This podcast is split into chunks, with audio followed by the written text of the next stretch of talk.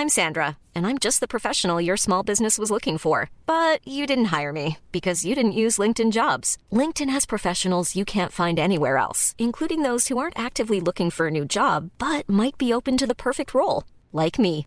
In a given month, over 70% of LinkedIn users don't visit other leading job sites. So if you're not looking on LinkedIn, you'll miss out on great candidates like Sandra. Start hiring professionals like a professional. Post your free job on linkedin.com/people today. Il y a quelque chose de magique au théâtre le dimanche. Les gens râlent quand ça ne commence pas à l'heure, personne ne vous dit pardon, on éteint son téléphone au tout dernier moment en exposant comme avec une torche les sept rangées derrière soi parce qu'on termine un texto à Valérie. Alors fun fact, le téléphone sonnera quand même, hein, mais bon. On parle poliment d'un public familial le dimanche, même si de l'arbre généalogique on a finalement plus la vieille branche que les bourgeons. Mais c'est aussi un public qui n'a pas peur de répondre, de montrer son enthousiasme, d'attendre Godot avec une ferveur peu commune. Ce public s'est regroupé à la Scala ce dimanche dernier. Je l'ai partiellement piétiné parce que j'étais en retard, parce que mon vélo a crevé, parce qu'Annie Dingo, démission, etc. Mais je crois que face à cette mise en scène d'Alain Françon, ce public il a plutôt passé un bon moment, et en vrai, moi aussi. Je suis Mathis Grosso, vous écoutez Dramatis, le podcast de Mademoiselle qui va vous réconcilier avec le théâtre ou vous rappeler pourquoi vous n'y allez jamais. Générique.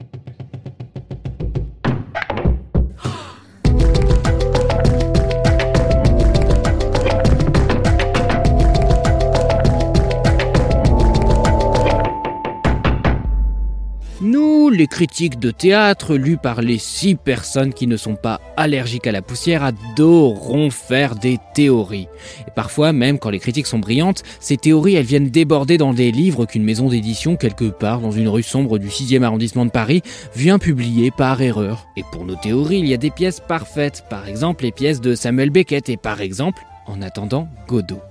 Alors souvent on est rejoint par les profs de français, hein. on porte pas le même maillot mais on a la même passion.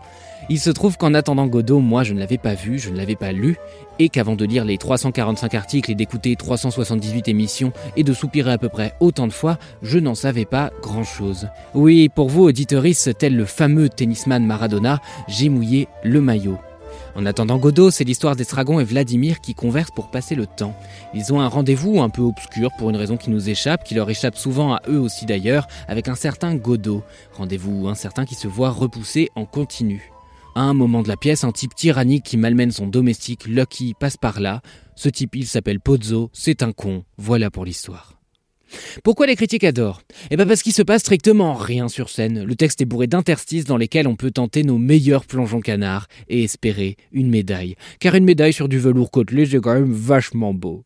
Alors chacun y va de son hypothèse et en 1961, l'auteur et critique Martin Eslin, je sais pas pourquoi je fais cet accent parce qu'il est vraiment né en, en Hongrie, mais bon, peu importe, consacre à Beckett un chapitre de son livre Le théâtre de l'absurde qui se dit en anglais The Theatre of the Absurd.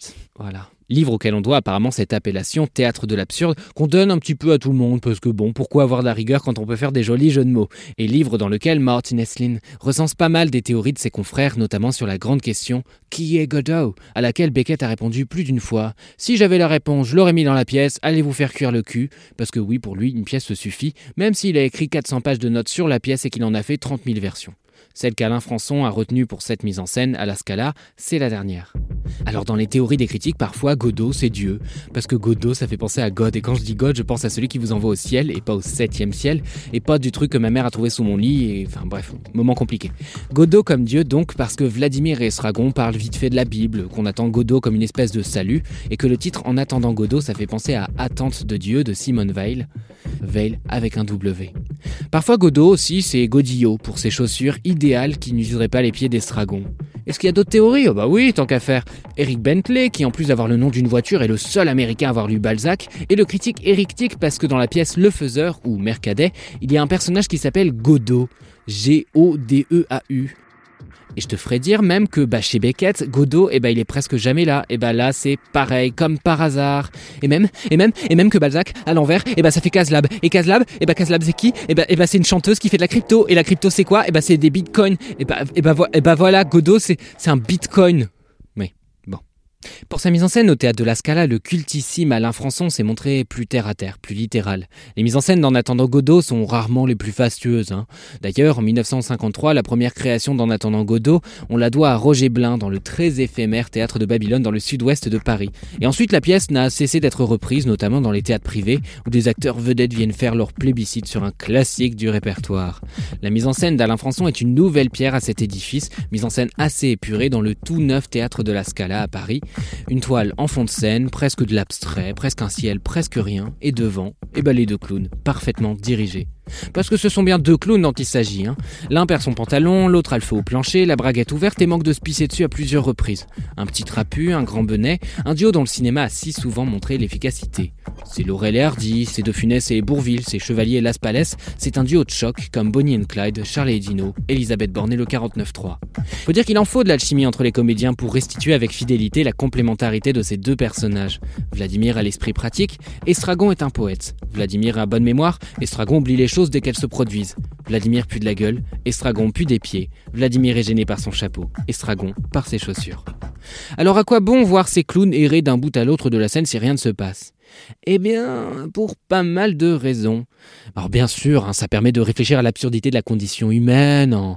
Et oui, parce que la pièce intervient juste après la Seconde Guerre mondiale, et la violence se ressent bel et bien sur scène. On a perdu la notion du temps, on a perdu la notion de sens, on a perdu la notion d'humanité. Mais si on n'est pas un essayiste, les pieds en éventail depuis le deuxième étage de son osmanien cossu, on peut se demander si ça vaut le déplacement, le coût et peut-être potentiellement l'ennui. Alors déjà, l'ennui, ça devrait pas nous faire peur. Hein. L'ennui, c'est ce qui rend créatif, diraient des start débiles sur LinkedIn. Mais je crois que l'ennui, c'est aussi ce qui permet d'affranchir un spectateur. Je m'explique. Quand on est gavé d'images surcotées au cinéma ou qu'on rit d'une seconde à l'autre, on ne pense plus à rien, on oublie tout le reste. Alors parfois, attention, hein, c'est agréable. Hein. Je suis le premier à défendre la légitimité de l'entertainment. Le divertissement, c'est pas un gros mot, c'est pas sale, c'est pas vulgaire, alors que le gouvernement. Hmm. Mais ce qui est intéressant avec l'ennui, c'est que quand le spectateur se désinvestit de l'intrigue, paradoxalement, eh bien, il devient plus actif dans la représentation, parce que le spectateur devient critique. C'est dans l'attente que le regard se précise. Parce que si vous fixez un mur blanc, vous finissez par remarquer des petites démarcations, des nuances, des reliefs que vous ignoriez avant. L'ennui, ça nous permet d'investir le vide, le sous-texte, et même parfois de penser autre chose. C'est aussi ça, s'évader. Et bizarrement, ça repose pas mal. C'est comme si vous aviez un espace entier dans lequel vous êtes un peu socialement contraint de rester et de ne pas regarder votre téléphone. Bah, c'est le moment ou jamais de faire le point sur sa vie et de réaliser que oui, ton copain François est une merde et qu'il faut absolument le quitter. Et puis votre esprit divague, vous réalisez au fur et à mesure que le temps passe que vous avez un corps. Oui, votre genou est collé contre le siège de devant. Oui, c'est désagréable. Oui, votre ventre gargouille. Et là, vous êtes en train de faire du mindfulness malgré vous, vous méditez. Mieux, vous vous recentrez, vous prenez sur vous parce que vous assistez à un spectacle. Et comme le pointe le chercheur Carl Lavery, bon, Karl Lavry quoi. Assister au spectacle, c'est assister les artistes, former une communauté, jouer un rôle. De ce point de vue, s'ennuyer, c'est s'affranchir en conscientisant son rôle, sa place, son corps et tous ces détails du spectacle que vous n'auriez pas vu s'il y avait eu de la musique, des tigres du feu et trois hélicoptères. Bon, mais je comprends parfaitement que ce soit pas sexy, hein, la perspective de cet ennui dans le noir. Bon, déjà, il faut se dire que la résistance à l'ennui, ça se travaille. Et dans En attendant Godot, bah, c'est tout le propos en fait. Et en tant que spectateur, on pourrait se dire à quoi bon? Bah ça tombe bien, c'est exactement ce que se disent les personnages. Jamais le rapport avec des personnages n'a été aussi horizontal qu'avec cette pièce de Beckett. On expérimente l'ennui comme eux, l'attente comme eux, et surtout le temps qui passe comme eux. Parce que la pièce ne parle pas de Godot, elle parle de en attendant. Il pourrait attendre Valérie Giscard d'Estaing, ce serait exactement pareil. En vrai, en général, le temps qui passe dans le théâtre occidental, il est linéaire. Il est fait d'ellipses pour vous emmener d'un point A à un point B. Ici, on est aussi paumé que les personnages, vous savez pas où ça va et c'est tant mieux parce que eux non plus. Pourtant, cette attente, elle est drôle. Chez Beckett, on trompe l'ennui, on cherche activement des moyens d'en sortir. On s'engueule histoire d'eux, on débat pour la forme, on danse, on joue. Ce n'est pas en attendant Godot qui est du théâtre, c'est la situation en elle-même. On a du théâtre dans le théâtre. Et pour que ça fonctionne, le metteur en scène Alain Françon a fait un vrai travail sur le rythme avec ses comédiens. Chaque silence est millimétré, les déplacements sont chorégraphiés, c'est presque rien, et ça fait toute la différence. Et puis Alain Marcon et Gilles Pravat se livrent à des performances dingues pour défier les fantômes. Parce que les rôles de la première trilogie de Beckett, c'est-à-dire euh, En attendant Godot, Fin de partie et Oh les beaux jours, c'est ça qu'on appelle la première trilogie, ces rôles-là, c'est presque devenu des cas d'école pour les comédiens. On a pu y voir Ian McKellen, Daniel Radcliffe, Denis Lavant, euh, Misha Bouquet fanfaronner avec ses rôles. Et puis si vous n'êtes toujours pas convaincu parce que vous êtes chiant, je vous dirais aussi que c'est un peu un incontournable du théâtre français et britannique, car c'est Beckett qui l'a écrit dans les deux langues. Un incontournable auquel vous trouvez plein de références aussi bien au théâtre qu'au cinéma. Par exemple, la dramaturge britannique Sarah Kane, à laquelle j'ai beaucoup trop hâte de voir un épisode, a pensé Blasted, anéanti en français, comme une parodie de Beckett. C'est un moyen de jeter la pierre à ce monument de la littérature qu'est Samuel Beckett et de critiquer la prédominance et la violence des personnages masculins dans son théâtre et ailleurs. Alors on en pense qu'on en veut, mais pour en penser quelque chose, c'est quand même mieux de découvrir la pièce originale sur scène. Martin Esslin ouvre son livre sur The Theatre of the Absurd en racontant qu'en 1957, en attendant Godot a été joué pour des prisonniers de San Francisco. Tous sont restés captivés, tous ont compris, parce que quand on leur parlait d'attente, ils savaient exactement de quoi il était question. Que Godot soit un dieu, la société, la liberté, le monde extérieur, c'est avant tout une promesse, un espoir, un désir, quelque chose dont on a encore bien besoin plus de 60 ans plus tard.